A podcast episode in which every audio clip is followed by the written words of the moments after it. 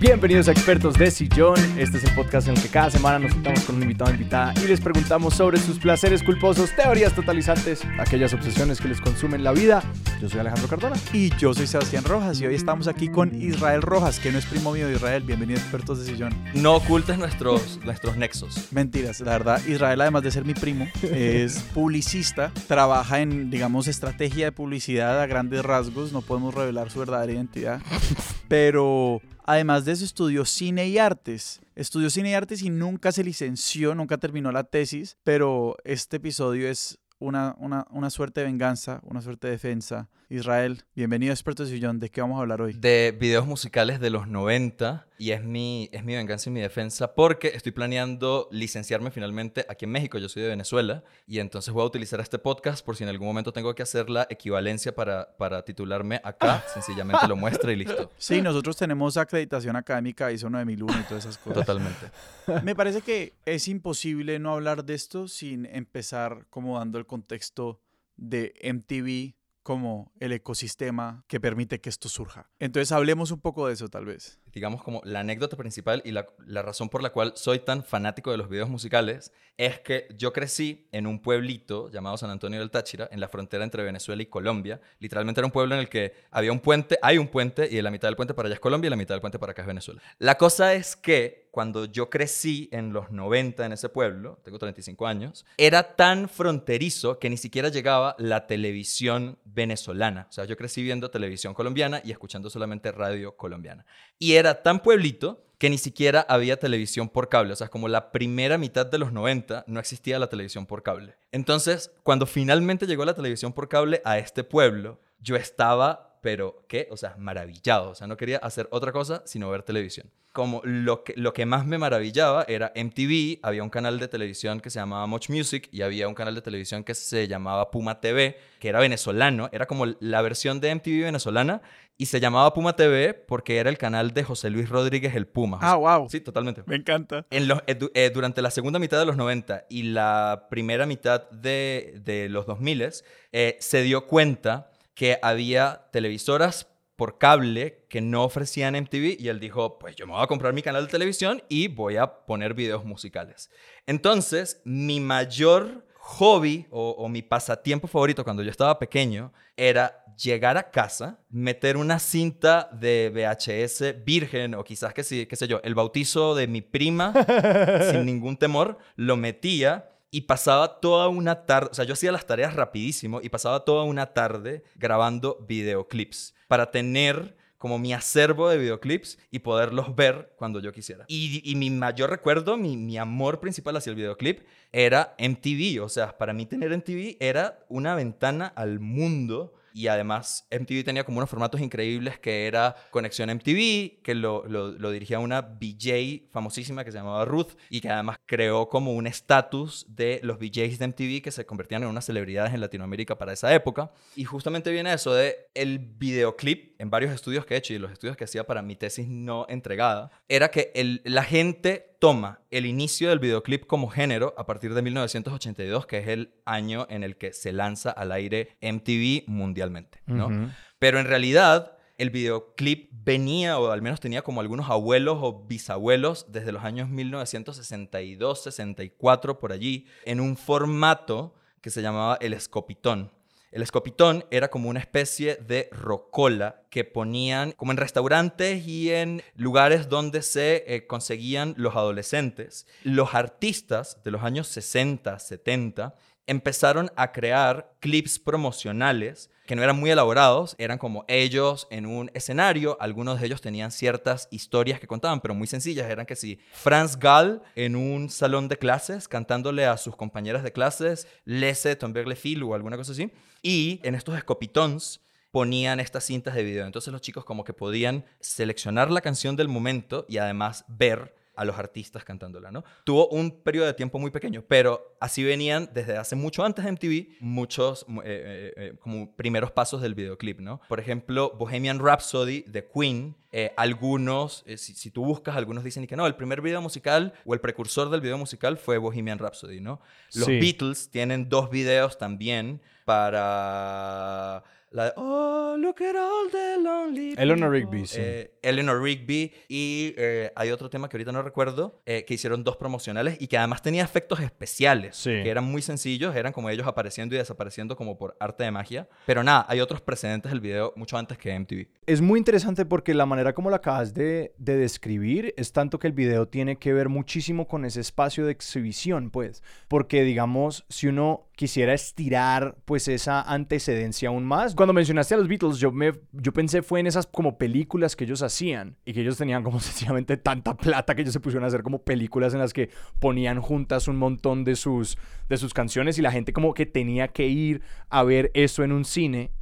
Pero que esta manera de ver un videoclip como una unidad así solita, sí como que presenta el reto de como, bueno, pero pues ¿y a dónde iría la gente a verlo? Y es solamente ya pues cuando llega MTV como una televisión que es mucho más barata de hacer, porque pues televisión había desde los años 50, pero como que llega este canal que se da cuenta de que ahí hay un público y los artistas también la cogen de que eso se puede. Que claro, es como el espacio de exhibición el que hace posible que exista y que vamos a hablar de un videoclip. Sí, totalmente. Y es una asunción totalmente válida porque el precursor realmente de esto como formato, y esto que acabas de decir de las películas, fue Elvis Presley. Ujú. En 1957, Elvis Presley saca Jailhouse Rock, la, la película esta del, del rock de la cárcel, donde él es un preso y que tiene la eh, escena famosísima con todos los presos en la cárcel bailando.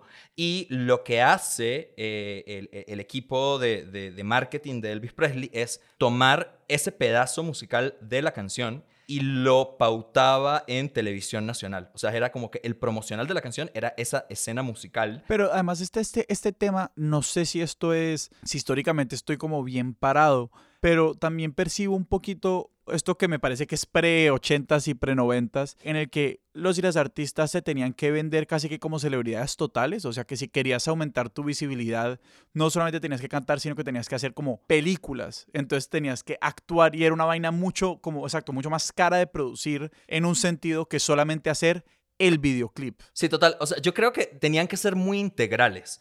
Y tenían que hacer mucha promoción. Y la promoción era totalmente distinta ahorita porque un artista en este momento hace videos musicales, da entrevistas en Jimmy Kimmel, eh, hace posts en redes sociales, tweets y miles de otras cosas que qui- quizás son un poco más inmediatas, ¿no? Los artistas durante los años 50, 60, 70 uno, tenía que ser eh, promocionales. Dos, tenía que estar sacando sencillos, pero además después el sencillo lo tenía que meter dentro de un disco completo. Tres, tenían que ir a muchos programas de magazines. Tenía que ir a programas como Top of the Pops. Tenía que ir eh, a programas de variedades a promocionar su música. Y además tenían que participar en festivales. O sea, Sí, claro, como San Remo y esas cosas. Exactamente. En Francia y en Italia, los artistas participaban en el Festival de San Remo. Entonces, como el Festival de San Remo es en verano, entonces grababan antes de verano el que ellos creían que iba a ser su hit del verano y tenían que ir a concursar allá, a cantar en vivo, además, demostrar que tenías buena voz, de que en realidad ser- servías para esto. Y eras, como diría Paquita Salas, un artista 360. Ahorita que nos estás contando sobre los escopitones, me imagino, estoy pensando en como los diferentes etapas en como qué hacían o qué sentían que tenían que hacer los artistas en un video. Porque creo que hay un momento, o, o yo me imaginaría que la primera etapa del videoclip es un poco simplemente como, hay un video de los artistas tocando su música y cantando y ya. Y después entramos en una era en la que hay que meterle un- una cantidad de cosas. Entonces quisiera que nos hablaras un poquito como de esos inicios y tal vez de esas primeras etapas más expansivas, experimentales, como sea que la queramos llamar. Sí, como todo género, fue evolucionando. O sea, si empiezas a ver los videos de los años 60 en Francia y en Italia, eran bastante sencillos. Básicamente era un artista en un escenario eh, que por lo general aprovechaban de si iban a un programa de magazines o algún programa de variedades, era como préstame el estudio un momentico que me voy a quedar aquí para grabar el tema promocional. Y era ellos cantando en un escenario y por lo general lo que pasaba era que la cámara les hacía zoom in a la cara hasta que llegaba al, a un close-up de- del artista y quizás después en postproducción ponían otra cámara, quizás el artista entonces de perfil y volteaba hacia, hacia cámara y cantaba. Y, eran como bastante sencillos. Poco a poco se dieron cuenta que podían jugar un poco más y le crearon quizás un poquito más de narrativa. Entonces veías, hay un video de una artista francesa que se llama François Hardy. François Hardy tiene un video en un eh, parque de diversiones eh, y ella está montada en las atracciones del parque de diversiones, entonces está como en la rueda y está como en el martillo y la cámara la sigue. Eh, incluso en este video de François Hardy salen, eh, en Venezuela le decimos los picones, o sea, hay, una, hay un plano contrapicado de unas chicas que están en, un martillo y se les mueve la falda y les puedes ver la ropa interior, que me imagino que para la época era, bastante, era bastante disruptivo y era como una manera de llegarle al público masculino, no lo sé, pero, pero si ves ese video ahorita dices, y que wow, o sea, se atrevieron a hacer esto. Entonces, poco a poco fueron adquiriendo más narrativa, ¿no? Y por ejemplo, en los años 70, ABBA gana el Festival de la Canción Eurovisión y le hace un video a Waterloo, que es la canción con, la que ganaron. Y ya tenían mucha promoción porque eran los ganadores del festival, pero ellos dijeron, vamos a hacerle un video. Y de hecho, el director de este video es Lasse Hallström, que después sería un director famosísimo sueco que dirigió Chocolat. Y es un, es, un, director súper consagrado ahorita, pero sus primeros 15 o 20 años de carrera, él, era el director que le dirigía todos los videos a ABBA. No, y que es muy interesante ver cómo pues el videoclip siempre va de la mano con lo que sea que está pasando en el cine en ese momento. Y que algo que también me parece muy interesante del videoclip como género es que como, pues aunque uno le puede meter mucha producción a un videoclip, sigue siendo relativo a otros medios audiovisuales un espacio muy barato en el cual experimentar. Entonces que uno ve como unas ideas visuales muy locas que se pueden probar en videoclips y pues si no funciona pues todo bien, la canción todavía es buena o si no funciona pues bueno, se nos fueron yo qué sé, un par de millones de dólares pero no es nada comparado con los cientos de millones de dólares que se nos irían si esto hubiera sido una película. Sí, total. O también les puede pasar, que yo creo que es el, eh, lo mejor que le puede pasar a un artista y sobre todo a un productor de algún artista,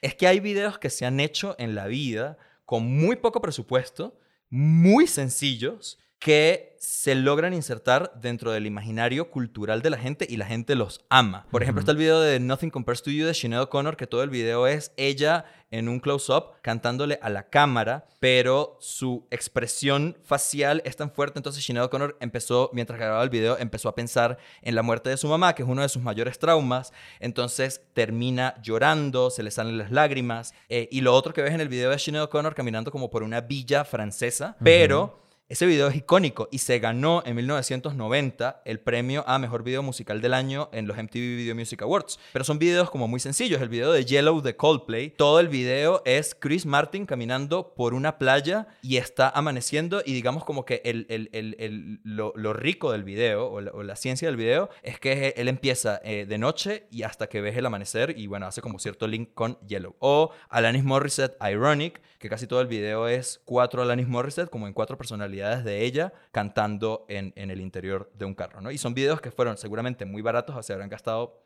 algunos cuantos dólares.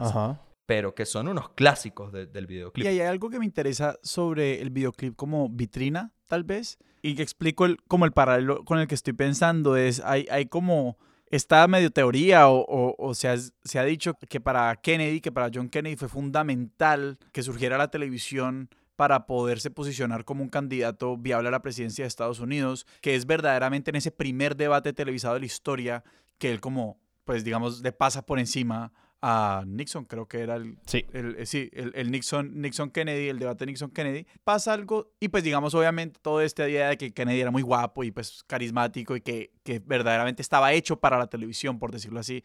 Quería saber si pasa algo similar con el video y los artistas, o sea, como que si hay como una nueva clase, un nuevo tipo de artista que sale precisamente de esta posibilidad de mostrarse en video. Bueno, creo que hay varias cosas aquí. Uno, el audiovisual siempre como estrategia o como producto, siempre va a ser algo para las masas. O sea, y justamente el, el, el, tema político es súper bien sabido, ¿no? Eh, los políticos en algún momento vieron que audiovisualmente podían llegarle a mucha más gente.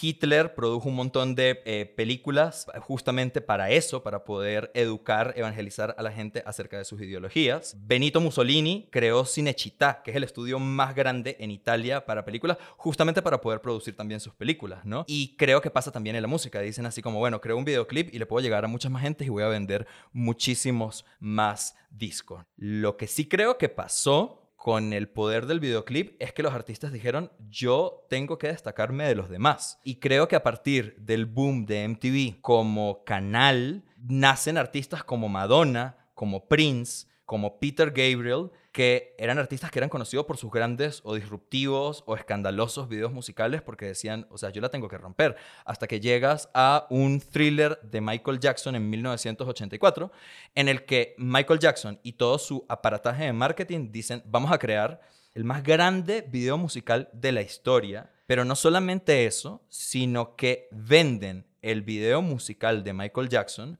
como producto de marketing. Entonces, Michael Jackson le vende, no recuerdo si es a Coca-Cola o a Pepsi. Creo que es Pepsi. Ajá. Eh, Creo que es a Pepsi la exclusiva de su video musical. Entonces, gran parte del video lo paga Pepsi. Pero justamente como que hicieron unos promocionales enmarcados para Pepsi, eh, creo que Pepsi tuvo como unas 24 horas de exclusividad de promoción en el que el video en MTV se presentaba patrocinado por Pepsi. Y Pepsi no nos patrocina, pero si nos quiere patrocinar, expertosillon.com. Además nos puede patrocinar Pepsi Colombia y Pepsi México, entonces... eh, Pero bueno, entonces nada, creo que justamente eh, nacen todos estos artistas donde dicen y que bueno, yo voy a venderme como producto y la mejor manera de venderme como producto es ser más appealing visualmente en cuanto a vestuario, maquillándome, o sea, y creo que de ahí nacen un poco artistas como Cindy Lauper, Boy George, Nina Hagen, ¿no? Que eran artistas como que no solamente cantaban, sino que visualmente era te hacía voltear la mirada. Sí, que eso es, es un poco esa carrera armamentista. Es que me pregunto si hay como ejemplos de videos musicales que vos digas que son sencillamente, o sea, esto sencillamente era quiero tu atención y el resultado es algo como zafado y horroroso en consecuencia. hagamos ese ejercicio, pues. O sea, re- recuerdan, o sea, si yo les digo videos musicales, ¿cuáles son los tres videos musicales que se les vienen a la mente? Y ojo, esto cuando yo estaba haciendo la tesis para la universidad era como un ejercicio que hacía, Ajá. porque estaba haciendo como este aparato de los mejores 500, los, los 500 videos musicales que tienes que ver antes de morir, así como, como los libros estos de mil y un Sí, sí, sí. discos que hay que escuchar. Fue algo divertidísimo porque durante esos, qué sé yo, seis meses me di cuenta de que era un icebreaker increíble en las Uh. fiestas. Entonces yo llegué a una fiesta y, le- y le- y entonces me decían y que, hazle las preguntas que tú haces para, para tu tesis. Y yo les decía, dime tres videos musicales que te han marcado la vida. Por cualquier razón. Porque era increíble, por los efectos especiales, porque amas el artista, porque, no sé, eh, te daba asco.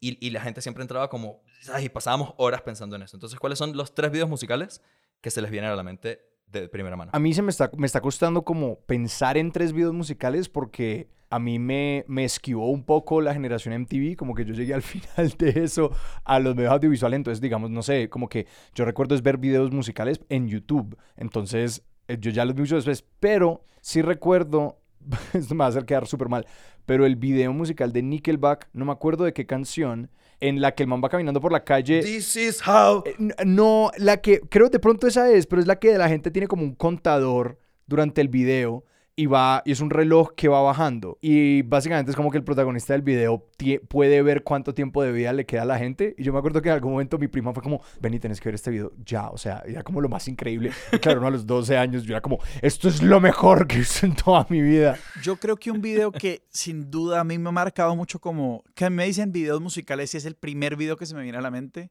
es Toxic de Britney Spears. y creo que obviamente eso revela una cantidad de cosas. Un, un llama- Pero- un llamado a toda la comunidad gay que escucha Expertos de Sillón. Si no, si no están escuchando este episodio, a partir de aquí lo pueden empezar. yo, mi hermana mayor veía en TV todo el día y digamos como ella hacía tareas y yo me hacía como ahí, pues yo era mucho menor y yo simplemente como me hacía cerca de ella. Entonces me acuerdo mucho como de consumir por asociación MTV. Me acuerdo de Toxic porque era un video pues que precisamente era como que, uff, demasiado transgresor de pronto como que mi mamá no podía saber que habíamos visto Toxic. Pero ¿por qué tu mamá no podía saber que habían visto Toxic? Porque eh, desde, desde mi perspectiva, Espérate, Toxic es el que están en el avión, ¿cierto? el, el que ella es una hermosa eh, y es con este actor de La Fam Nikita, o no recuerdo qué otra serie era. eh, y ella como que lo persigue y le da en algún momento como un veneno y pasa como por unos láseres y eso. Creo pues que era como medio, como de pronto fue como simplemente mi mamá tal vez o mis papás tal vez estaban como medio cerca del televisor cuando pasó la primera vez. Es como Sebastián, como, ¿qué está haciendo ahí?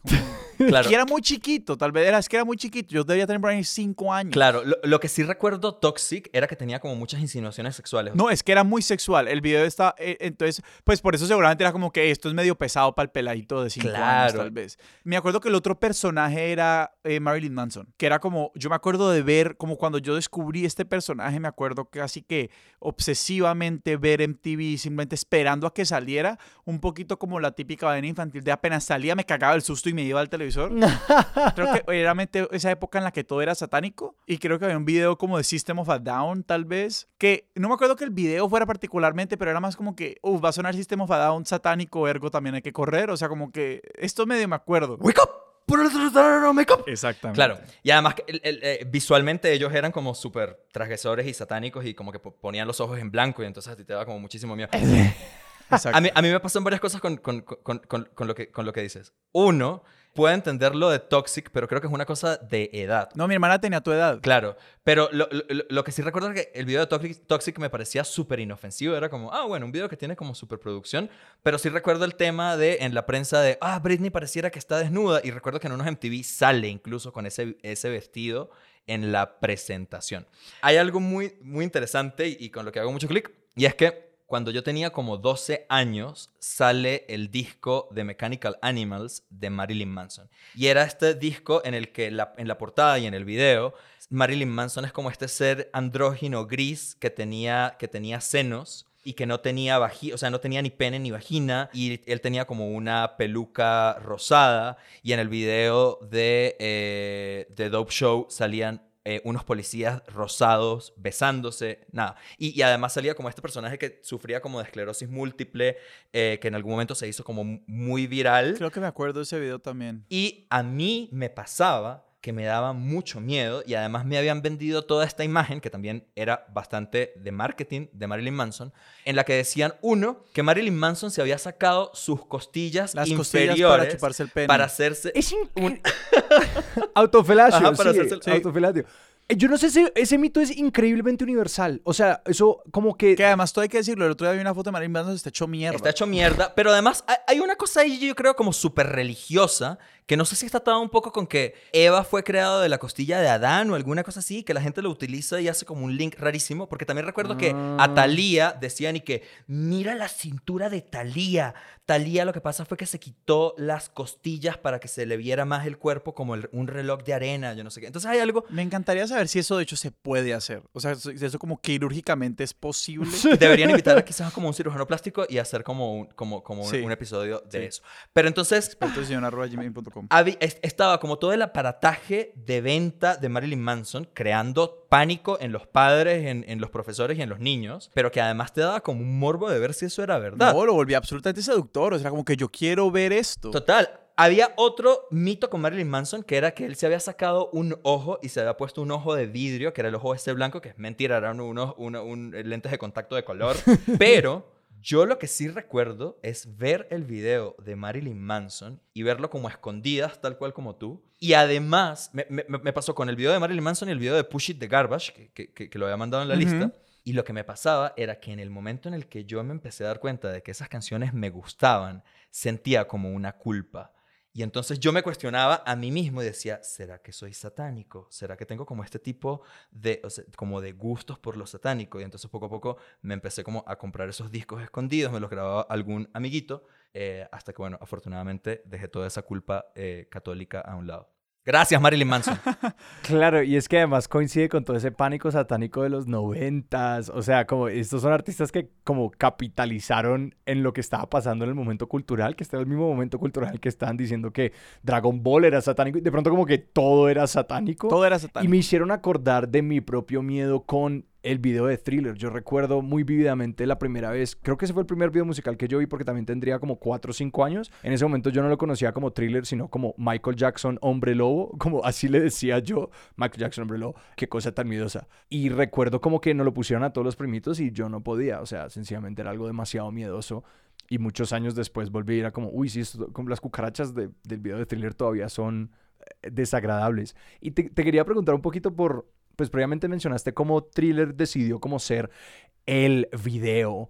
¿Qué fue lo que hizo a Thriller como ser tan el video, porque uno lo ve como ahora y pues sí, es decir, todavía es un video musical increíble, pero ¿qué fue lo que hizo que lo diferenció tanto? ¿Eso fue como, le metieron más plata o era la calidad de producción o era como algo conceptual que lo hizo tan elegante? Creo que era uno, como los valores de producción que tenía, la cantidad de producción y como que todo el aparataje que también trae eso detrás. O sea, a Thriller se vendió como el video, el primer video musical que costó más de, no recuerdo si fueron dos o cuatro millones de dólares, que eso para la época era demasiado.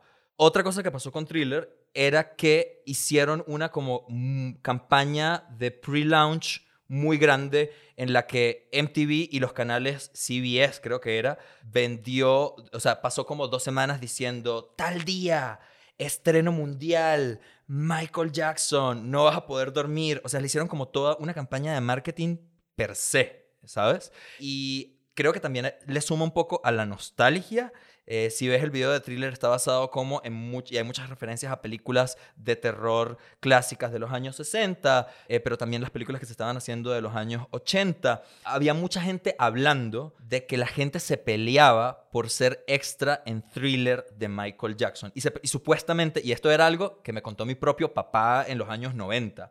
O sea, mi papá me mostró el video de thriller y me decía, ¿sabes que la gente se peleaba por aparecer en ese video? Y yo, ¿por qué? Me decía, uno, por ser fanático de Michael Jackson, era como ibas a aparecer en el video de Michael Jackson que se estrena a nivel mundial. Y dos, porque supuestamente como que la parte de los sesos y como que la parte de, la sangre que botan los, los, los, los zombies era que sí, chocolate y jamón y salchichas. Entonces era como un video como bastante divertido de grabar no sé si era verdad, pero en algún momento a un señor de 33 años en San Antonio del Táchira le llegó esa leyenda urbana de que por eso se había vendido thriller. Entonces, para que toda esa información viaje tanto, algo bien tuvieron que haber hecho. Y a mí me interesa entonces entrar un poco ya como en, en ese auge noventero MTV donde ya tenemos un poco el género en su esplendor, ¿no? Y tal vez podemos hablar de, hay varios videos que nos han mencionado, está el de Push It, están otros, tal vez como para explorar las diferentes texturas y, lo que la gente empezó a tratar de hacer con esto, ¿no? Porque, digamos, uno empieza ya a, pensar que esto era algo donde la gente estaba tratando de innovar y uno sí ve como que, ah, este es el momento en el que se trae la animación, este es el momento en el que ya no es solamente el artista cantando, este es el momento en el que se trae tal una historia que se, que se ve o que se siente así. O sea, hablemos un poco ya de ese territorio noventero del, video, del videoclip.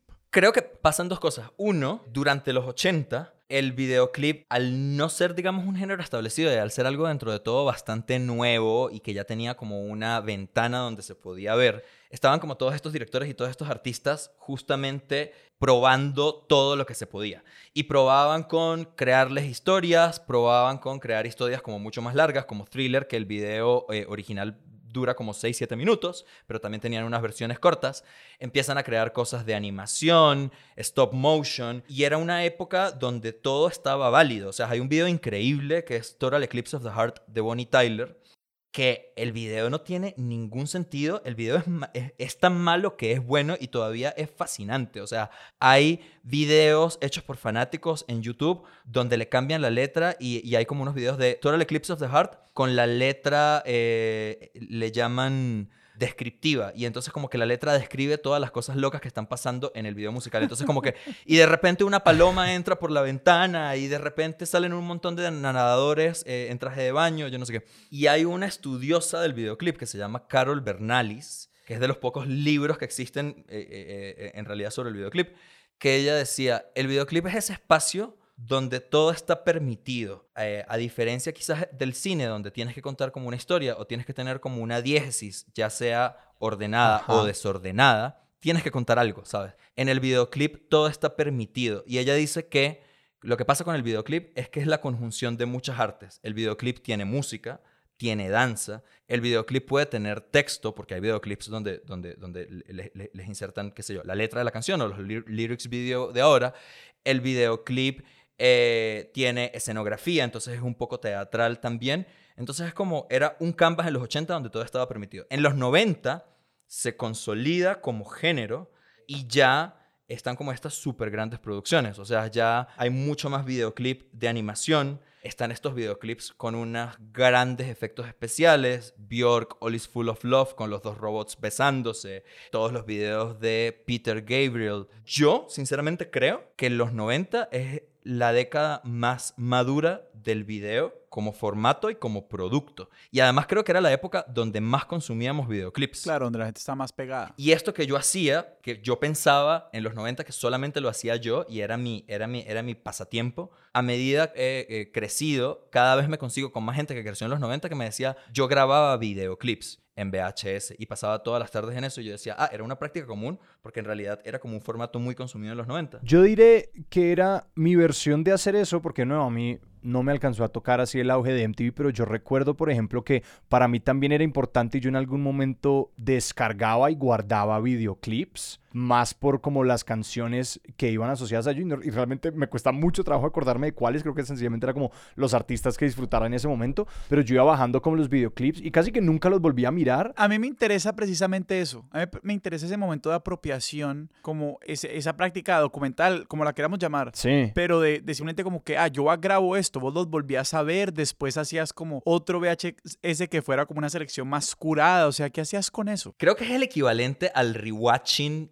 Netflix en este momento. Es cuando algo te gusta tanto como que el mayor tributo que le puedes rendir es volverlo a ver y aprendértelo de memoria. Entonces creo que era una práctica similar. Yo grababa videos para volverlos a ver porque además recordemos que el, acceso a Internet no era tan fácil en esa época. Entonces... No, no, no, esa época. No. es como ahora YouTube, que yo puedo ver y volver a ver un video y yo tengo una reunión con mis amigos un fin de semana, un sábado en la noche y por lo general yo pongo un televisor y terminamos viendo el video de Turn, el video de Britney Spears, Baby One More Time, porque hay una cosa como de que, bueno, llegamos a este punto en común que a todos nos gusta, escuchamos música a la vez, el que quiere hacer la coreografía hace la coreografía y el que quiere hablar de fun facts del video lo puede hablar, ¿no? Y ese eres tú.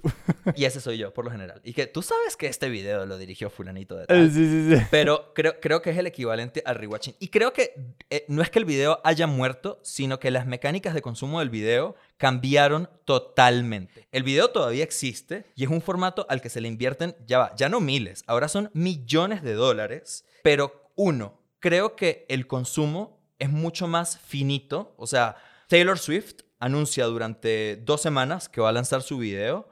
El día que lanza el video, la gente se suscribe, le llega un recordatorio, hay millones de personas viendo el video, dos millones de views en minutos y a las dos semanas ya están grabando el próximo video para sacarlo el, próximo. O, mejor aún, está la gente haciendo videoálbums. Entonces tienes a Beyoncé con Lemonade, tienes a Beach House con Teenage Dream haciendo todo un álbum, sacándole videos a todas sus canciones y es una nueva forma de consumirlo. Yo recuerdo la primera vez que una compañera de universidad me dijo, ah, me encanta ese video, está en YouTube. Entonces lo he podido ver muchas veces y era un video de Cardigans. Y yo le pregunté, ¿qué es YouTube? Y me dijo, aquí está.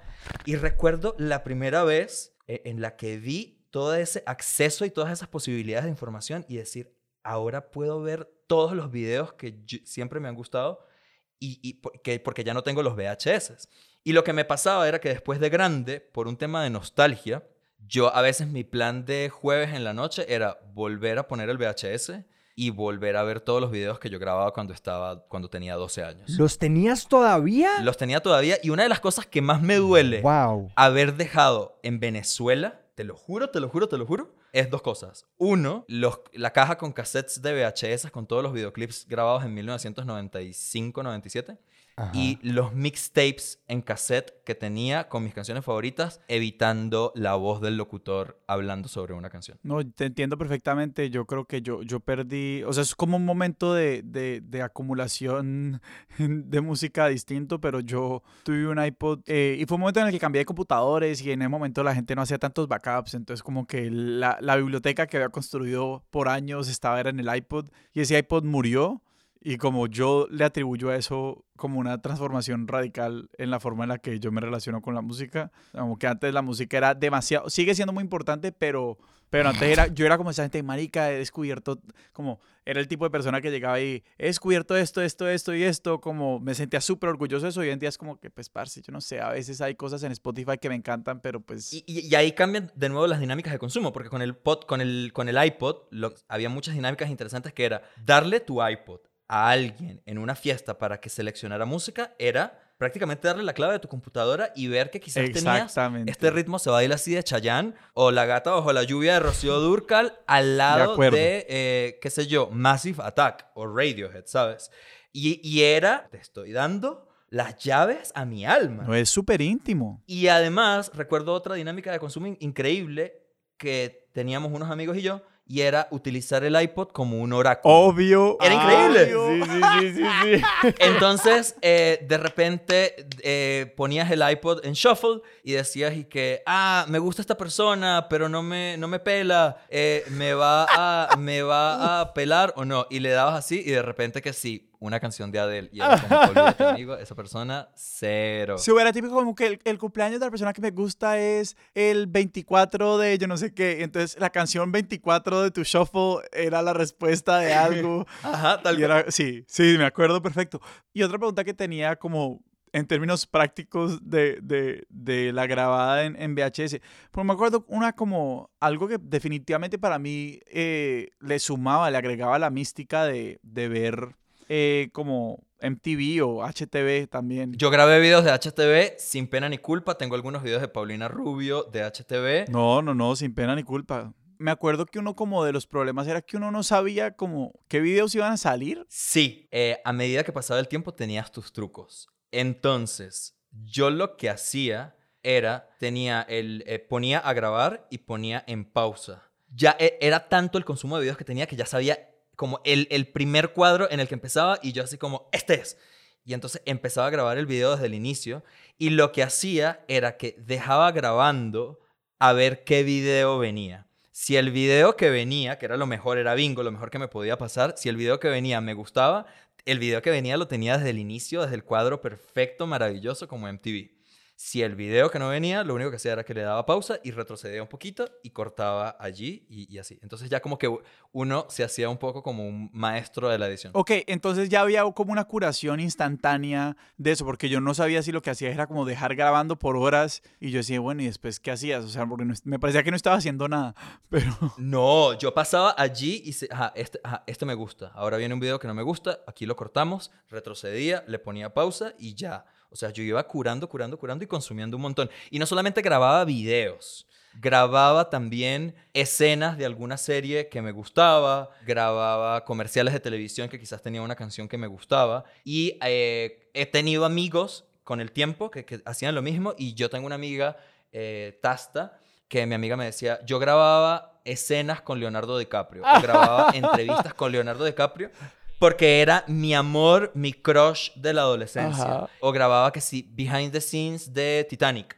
eh, y tenía todo eso en, su- en sus VHS. Y yo solo quiero mencionar que eh, hay comerciales que le han hecho el mejor video musical posible a ciertas canciones. Yo recuerdo muy bien que hubo un comercial de Motorola que usaba la canción Love de Parov Stellar y para mí yo recuerdo como poner esa canción y visualizar el comercial y como enrumbarme en mi cuarto a los 15 años y para mí eso era como ya, o sea, esa, esa versión del comercial de Motorola era el corte de la canción que era perfecto. ¿Cómo, cómo, ¿Qué pasaba en el comercial? Era como gente bailando, era una tontería, era gente como escuchando música en su celular y bailando. Pero pues los colores eran lindos, el trabajo de cámara era bonito. No lo he podido volver a encontrar, eso existió en YouTube en algún tiempo. Eh, por favor, mándenmelo si ustedes saben de qué comercial estoy hablando. Lo, lo- lo pueden buscar. Sí, existe. Y no, y, to- y totalmente, o sea, hay artistas que le deben prácticamente su carrera al uso de, de su música en, en- en algún formato, ya sea en un comercial o en alguna película.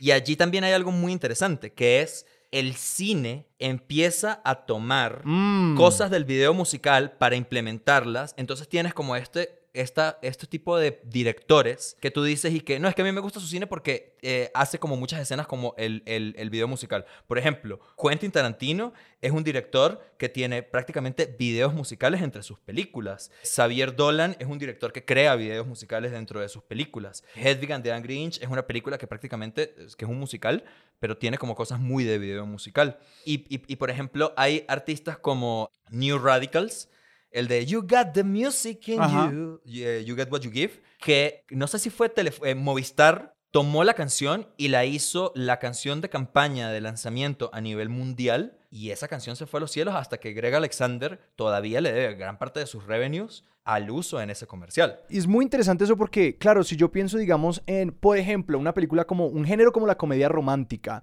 en el cine, pienso como en los 80s o 90s tempranos y como que el soundtrack inicial tiende a ser como una orquesta. Como que pienso en películas de Nora Ephron como un buen Harry Met Sally. Yo siempre me he imaginado como esa canción de Scissor Sisters, de I Don't Feel Like Dancing. Sí, pero ese, pero yo creo que ahí es donde empieza a ocurrir esa transición. Que digamos, vos ahorita no te puedes ver un Love Actually sin que esté empapelado de, de, de, tapa tapa. Yo nunca me he visto esa película, pero estoy totalmente equivocado. Pero siento que ahora la comedia romántica está como. No solamente tiene la canción que se comisiona como para la película, o que es como la que con la que se va a marketear la película y se asocia a ella, pero pues que el soundtrack es en gran medida canciones populares, pero que antes el cine usaba más que nada, pues lo que llaman el score que era, pues sí, unas piezas orquestales que tenían unos motivos y cosas, y que aquí estoy aventurándome más allá de lo que sé, pero sí parece coincidir en alguna medida como un incremento del uso de esas canciones con la era MTV y como de que entendemos el, esta relación de la imagen con el video, eh, con la música, pues a través del video musical de una manera muy distinta. Sí, y no solamente eso, sino que hay, justo hay, hay canciones y artistas que le deben su éxito a haber aparecido en una, en una película.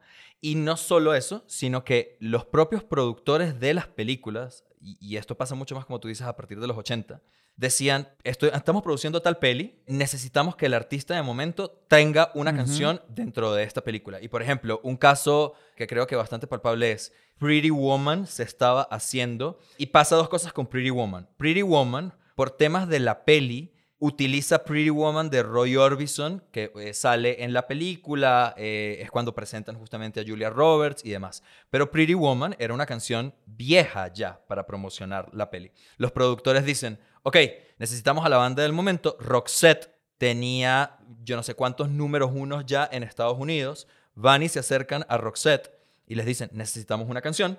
Ellos dicen, es que no, o sea, no, no tenemos ahorita como nada como para la peli y ellos toman una canción de Navidad que habían lanzado en Suecia cuando todavía no eran famosos y la adaptan y es cuando crean It Must Have Been Love, que es la banda sonora oficial de Pretty Woman, pero que no es la canción original de Pretty Woman. Entonces, eh, o sea, eso totalmente pasaba. Y, y, hay películas memorables que tú dices y que, ah, eh, tal canción la recuerdo por tal. De hecho, me parece que en ese sentido Disney hizo mucho. O sea, como yo, yo tengo este, este, este recuerdo de las películas de Disney en los 90, siempre tenían como un gran artista cantando como la canción icónica de la película. O sea, me acuerdo de Cristina Aguilera cantando Reflection de Mulan. Me acuerdo que Ricky Martin, no sé si en inglés y en español cantando la de Hércules. Luis Miguel cantando Sueña. ah, Luis Miguel cantando la de Quasimodo, sí. Y yo, y yo sí diré, es decir, porque yo no quiero aquí como errar y que alguien esté diciendo como que, pero esto es mucho más viejo, porque lo es, porque digamos, incluso de una, me acabo de ver la, la última película de James Bond que acaba de salir y pues me quedé pensando mucho en esas escenas de créditos, que es decir, las películas han tenido como estas asociaciones artísticas y como traer al artista del momento para la película del momento. Es una práctica como eh, vieja como el cine mismo, pero pero, que sí hay como una entrada de música mucho más pop o de como un sonido que uno no necesariamente asociaría con el cine, como por ejemplo ese uso de la canción pop así tal cual como venía y que estén metidas en todos los lugares, porque claro, solía ser como una canción al comienzo, en los títulos, o la canción con la que vamos a mercadear, pero que luego, pues sí, lo que estás diciendo, como estos directores que ya empiezan a pensarse momentos de sus películas, como el montaje o todas estas cosas, como, y pues esto es un pequeño video musical que aquí tenemos. Yo tengo una teoría para esto, y es que cada vez más había más directores que empezaron haciendo videos musicales y se convirtieron en directores de cine. Y quiero que hablemos de eso, de, los videos como una escuela de directores. Totalmente. Y, y, entonces creo que ellos vienen como de toda esta tradición de videoclips y dicen, ya va, un momento. Yo estas cuatro o cinco secuencias de una peli las puedo contar en tres minutos haciéndole como una, como una secuencia como si fuese un videoclip. Y me ahorro un montón de tiempo de diégesis y me ahorro incluso hasta presupuesto probablemente, ¿no? Y además porque ya estaban acostumbrados a contar historias así. David Fincher empezó haciéndole, tiene una larguísima carrera como de unos 57 videos musicales y le hizo videos musicales a Madonna. O sea, David Fincher hizo Vogue de Madonna, hizo Express Yourself, hizo Janie's Got a Gun de Aerosmith, hizo Hizo, hizo un montón y fue su super escuela. Y, en parte, si te pones a ver el cine de David Fincher, puedes ver, es muy palpable la tradición de director de videos musicales. O sea, recuerda solamente los eh, créditos iniciales de Seven, que además son unos créditos iniciales icónicos y famosísimos, porque eran justamente unos créditos iniciales que tienen mucho del videoclip. Y además los hizo como que en, en colaboración con un artista de créditos. Sí, que yo recuerdo también cuando un profesor mío señaló el hecho de que, por ejemplo, Ridley Scott, cuando pasó al cine, él venía del comercial y que pues esa es una, también una escuela que tiene una enorme conexión con el video musical.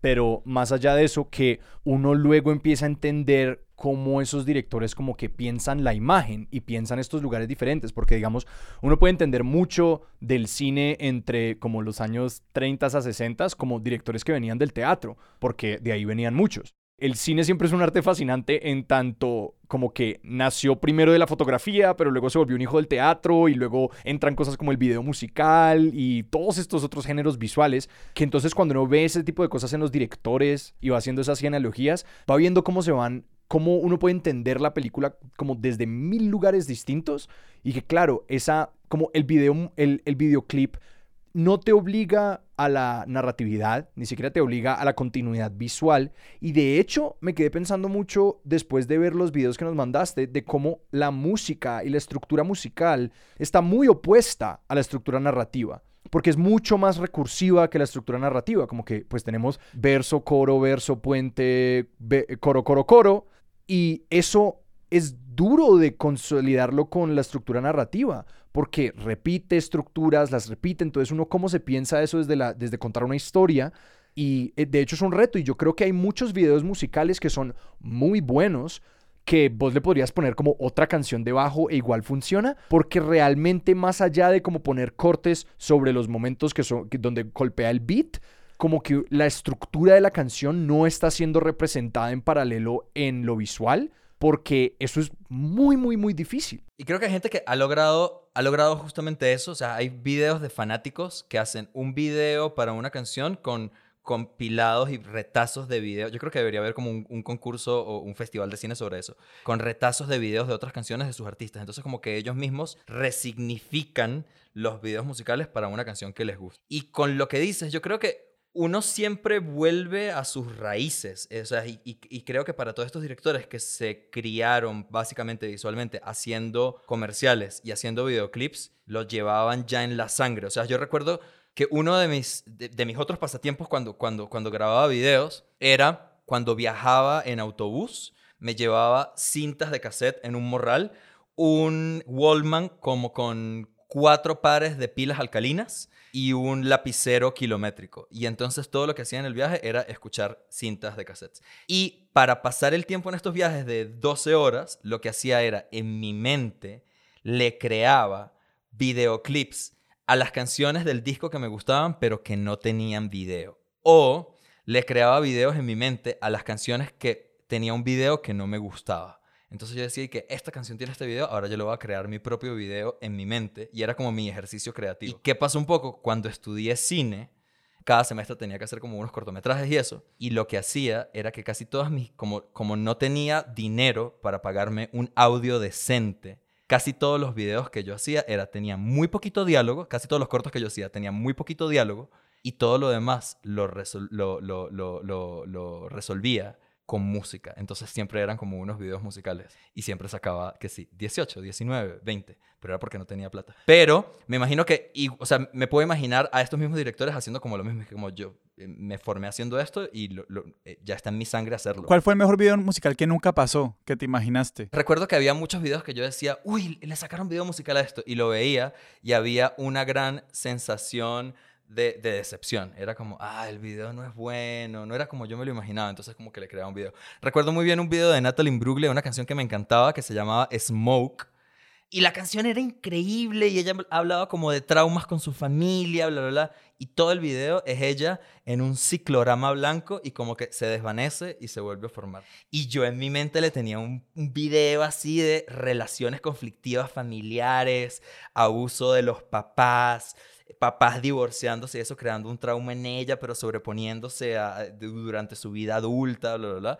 Y bueno, fue un, video que nunca pasó. Así que Natalie Imbruglia, donde quiera que estés, eh, tengo un video mejor para Smoke. Y creo que lo que, lo que dijiste ahorita sobre pues, el hecho de tener mal sonido me hace recordar eh, de nuevo como una de esas pues, cosas sobre el cine y es que, claro, estos videos musicales icónicos que son de bajo presupuesto pueden en gran parte serlo porque uno tolera una mala imagen, pero el, el audio tiene que estar bien. O sea, uno, uno apenas prende un video, el video puede estar grabado como sea, pero que si suena bien, pues no, no, no lo raya uno, no lo puede tolerar, pero no hay nada peor que el, el, mal sonido. O sea, en ese sentido, cuando vos llegas a hacer un video musical, pues vos ya tenés la canción. Entonces ya no tenés ese problema. Exactamente, exacto. A no, a no, ser que quieras hacer como un video de estos que tienen como audio inserto y todo, como una escena como Lady Gaga, que hace que sea un cortometraje antes de que por fin suene la canción. Yo, he tenido, yo tengo una tolerancia muy corta para cuando esas cosas pasan. Digamos, cuando yo estoy en medio del video, o especialmente no, no tanto la escena de pre-roll, que siempre me la quiero saltar de todas maneras, porque yo vine aquí por como la música y quiero ver el video con la música, pero a mí me hace hervir la sangre cuando en medio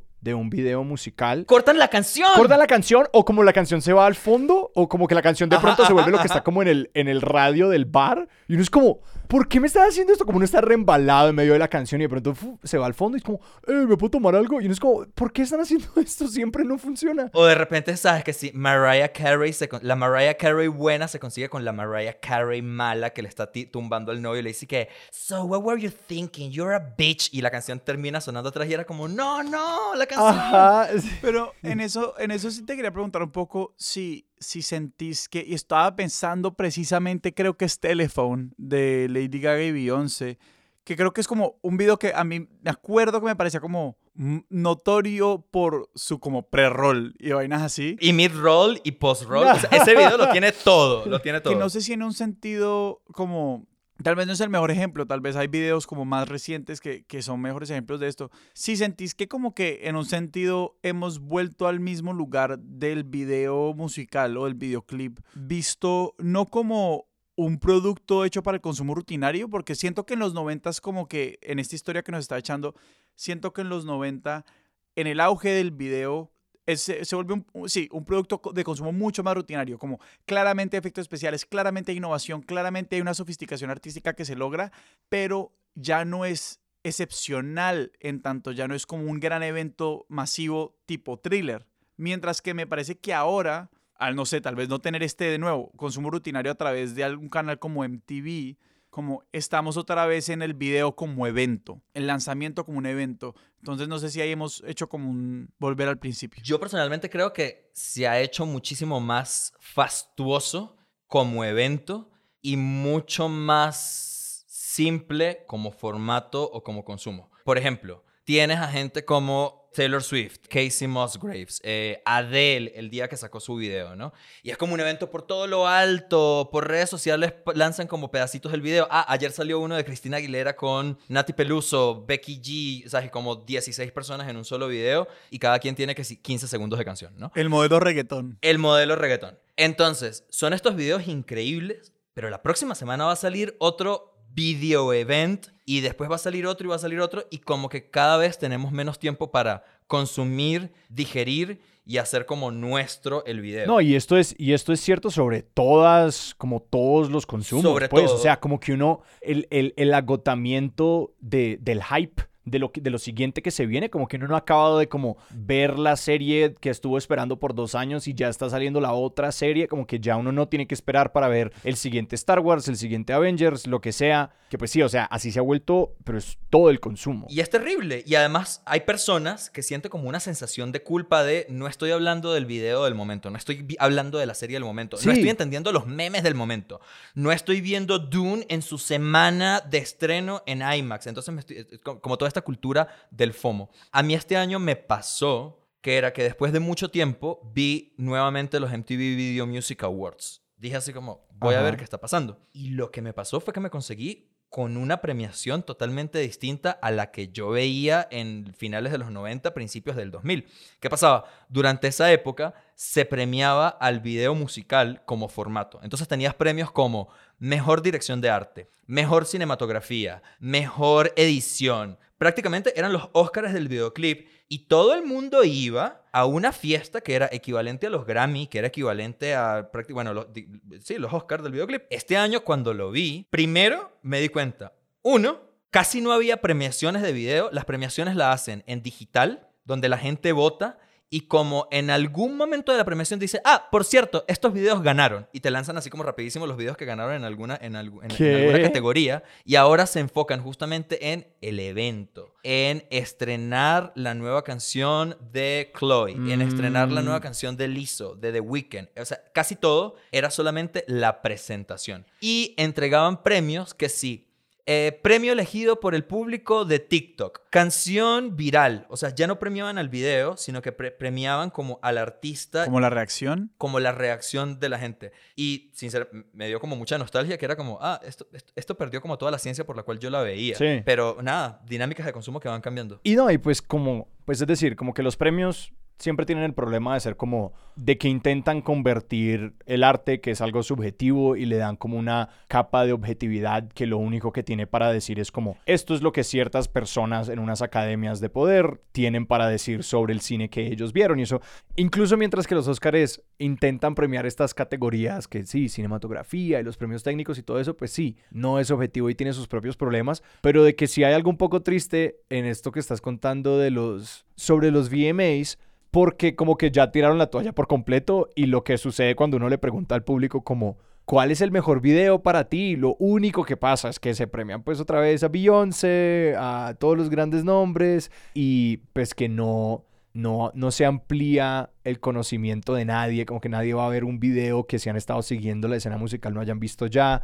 Y pues, pues todo bien, MTV está ahí por, por los números y eso es lo que dará más números, pero de que sí se pierde algo en, pues sí, como cuál es el video indie que fue hecho una chimba y entra por cinematografía porque por nada más. Creo que es como todo. eh, los, los artistas que realmente hacen dinero de formatos como YouTube, streaming, qué sé yo, videos musicales o eh, vender discos, son los artistas masivos. Son los Justin Biebers, los Beyoncés, eh, los Taylor Swift, Adele's. Los demás artistas no ganan dinero de eso en absoluto, porque cu- ¿cuánto dinero te da Claro. un millón de views en YouTube? O sea, es una plata, pero no todo el mundo llega Sí, no, a no, eso. no financió ni el video, pues, o sea, y no se ganó. no eso. Exactamente. Y entonces todos los otros artistas, digamos como mucho más pequeños, lo hacen porque es un aparato de marketing que deben tener porque les ayuda a lograr otras cosas como es conciertos, que los inviten a festivales, eh, eh, tener awareness y presencia dentro del, no sé, dentro de la cultura popular y así. Pero los que realmente ganan dinero son los que realmente ganan premios en estos premios, ¿no? Los que no necesitarían la vitrina, ¿no? Sí, sí, Los que no necesitan esa plata, pero bueno, capitalismo salvaje. escuchándote hablar un poquito o escuchándolos hablar sobre, sobre cómo esta transformación, sobre ejemplo, como en los VMAs y eso,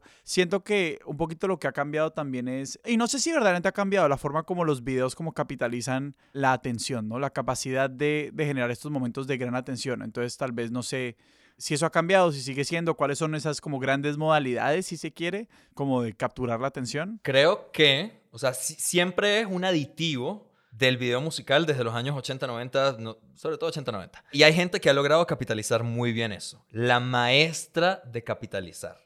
El escándalo de un video musical es Madonna Chicone. O sea, Madonna fue vetada del Vaticano como hasta el año 2005, si no estoy mal.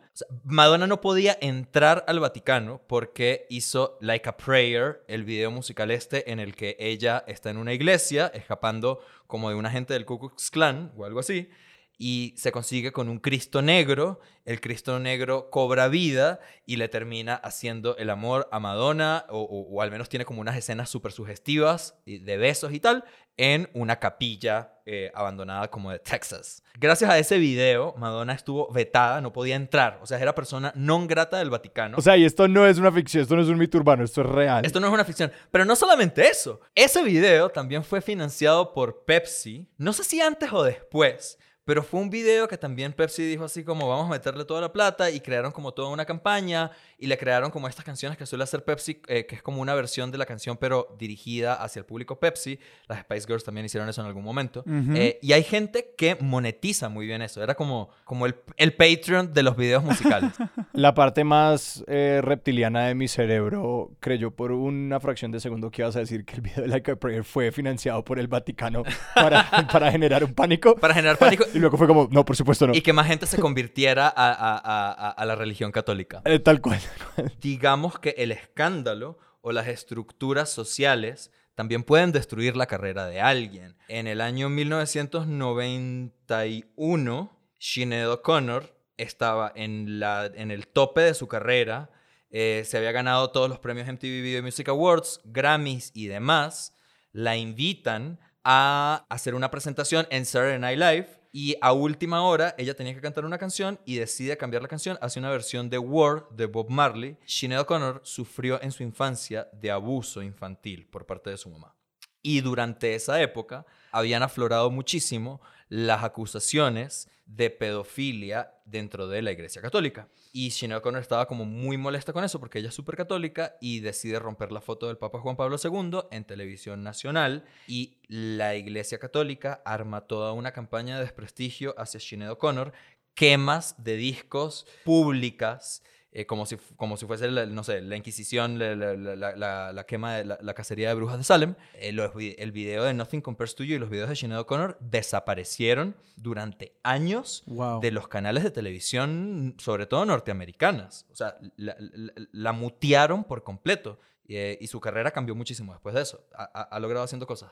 Pero entonces creo que hay una cosa en el escándalo que te puede o, o subir como la espuma o te puede destruir tu carrera. Y recuerdo que también hay muchos videos que su contexto social vendía muchísimo al artista también. Recuerdo mucho que They Don't Really Care About Us de Michael Jackson fue un video que se grabó en las favelas, en una de las favelas más peligrosas de Brasil y todo el aparato de marketing y de publicidad de Michael Jackson era Michael se logró meter a las favelas y la gente lo quiere tanto, es un ídolo tan querido a nivel mundial que eh, nadie le hizo daño, nadie, está ileso y de hecho la gente colaboró con él en este video. Entonces el, contexto social funciona muchísimo. No, y, que y creo que también dice mucho de la comparación, porque pues tanto Sinead O'Connor como Madonna se meten con la iglesia católica, pero pues, pues Madonna realmente no está usando la sátira, no está ni haciendo una sátira, ni realmente como